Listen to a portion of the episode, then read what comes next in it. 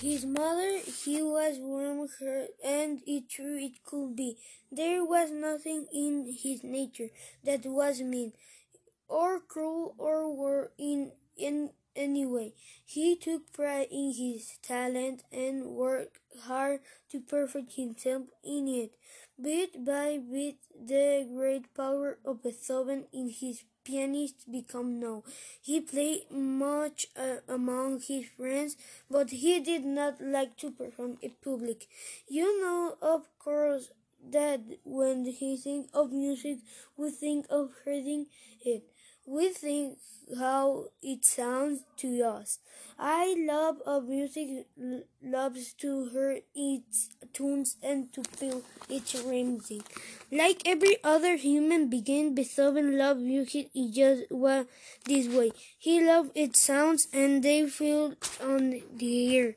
As color delight or eyes to tunes filled with delight upon the ears of the man.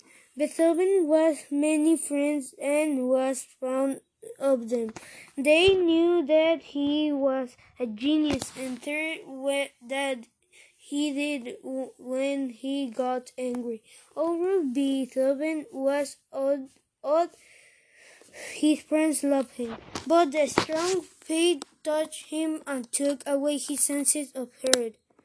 Mm, from the time he was about 13 years old, he had gra- gradually worked. Instead, it was necessary for him to have a piano specially constructed with additional wires so that he could hear it. Can you think of any cruel more terrible, more depressing, and more awful. And yet the, he went on a day after day composing beautiful music as they walked the field, or as uh, sat at his table. For was must remember that he could hear his own music on his toes. That is, the man he that made the music could hear it through the ear itself was forever close to the sound of death.